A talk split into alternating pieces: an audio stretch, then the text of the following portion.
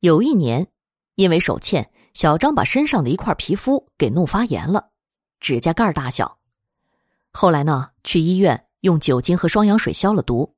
因为露鲜肉了，所以大家知道，酒精碰到肉的那一刻非常的带劲儿啊。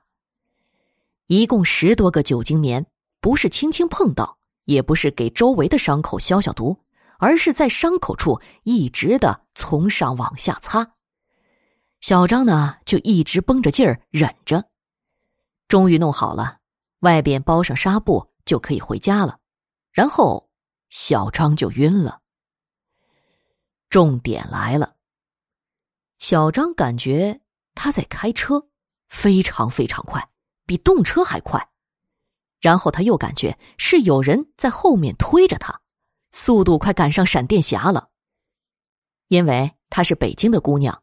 家呢离长安街很近，他就感觉他是从国贸开始一直在往西边走。虽然速度很快，但是他能清楚的知道他边上是国贸，然后东单、王府井、天安门、西单。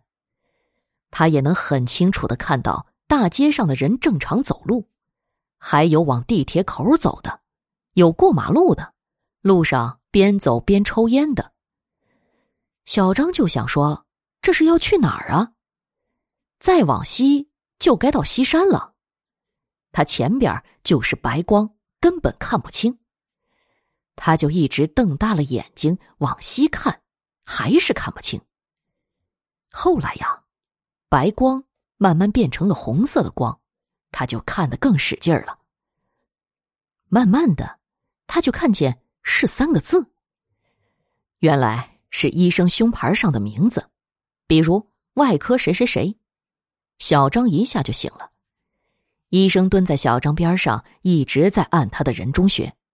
他呀，已经瘫在地上了，整整昏过去四十多秒，一直往西，那就是极乐世界了呀。